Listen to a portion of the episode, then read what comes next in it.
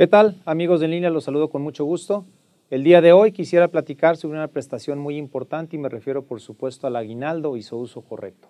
La entrega del aguinaldo es una prestación laboral plasmada en el artículo 87 de la Ley Federal del Trabajo. De hecho, obviamente es una de las prestaciones más esperadas para los trabajadores en México. Según la Procuraduría Federal de la Defensa del Trabajo, Profedet, todos los trabajadores tienen derecho a un aguinaldo anual, el cual debe de ser equivalente a por lo menos 15 días de tu salario.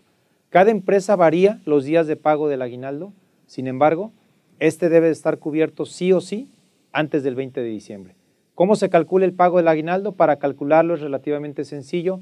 Eh, hay que tomar en cuenta el salario base por día que el trabajador percibe al momento en que se cumple la fecha del aguinaldo. De acuerdo a la Profedet, en caso de que la retribución sea variable, se tomará en cuenta el salario promedio de las percepciones obtenidas en los 30 días laborados antes del nacimiento del derecho al aguinaldo. En caso de renunciar, esto es muy importante, si renuncias a tu trabajo antes de la fecha estimada de pago del aguinaldo, debes de recibir la parte proporcional, tienes derecho a recibir la parte proporcional. Por otro lado, en cuanto al tema del pago a los pensionados, el ISTE anunció que la segunda parte del pago a los pensionados se hará durante el mes de diciembre. Hay que recordar que ya se hizo un primer adelanto de dicho pago. Ahora algunas recomendaciones muy puntuales, muy concretas, muy específicas sobre el uso correcto del aguinaldo. Lo primero sería prioriza tus necesidades. Seguramente no todo gasto que estás pensando es importante hacerlo. A veces nos llevamos por la famosa compra de impulso. Si ya vas a recibir este dinero adicional que lo ganaste de, de muy buena manera, este aguinaldo, utilízalo de manera inteligente, prioriza tus gastos, prioriza tus necesidades. Una recomendación importante es saldar tus deudas. Utilízalo para pagar aquella deuda que tienes quizá de la hipoteca o del auto o de las tarjetas de crédito o cualquier otra deuda. Quizá ese puede ser un destino muy útil del aguinaldo.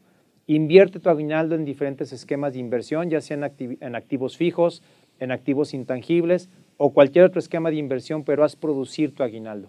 Aprovechalo para gastos del hogar, esa también es una recomendación eh, muy útil. Eh, quizás el momento para que le hagas alguna mejora a tu casa que además le va a dar más plusvalía, más valor y lo puedes utilizar de manera correcta tu aguinaldo.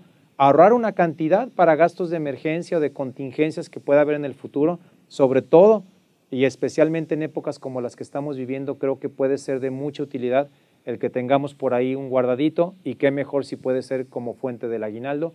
Y finalmente, elaborar un plan de presupuesto, es decir, que tengas en mente cuáles son todos esos posibles conceptos de gasto que vas a necesitar incurrir en las próximas semanas o meses o durante todo el 2021 y este aguinaldo te puede ayudar mucho en ese propósito. Pues ahí pues algunas recomendaciones muy concretas que espero hayan servido para darte una mejor idea de cómo utilizar eh, de la manera más eficiente y en beneficio de tus finanzas personales el aguinaldo. Soy Gerardo González, me localizan en Twitter a través de Geras González. Hasta la próxima.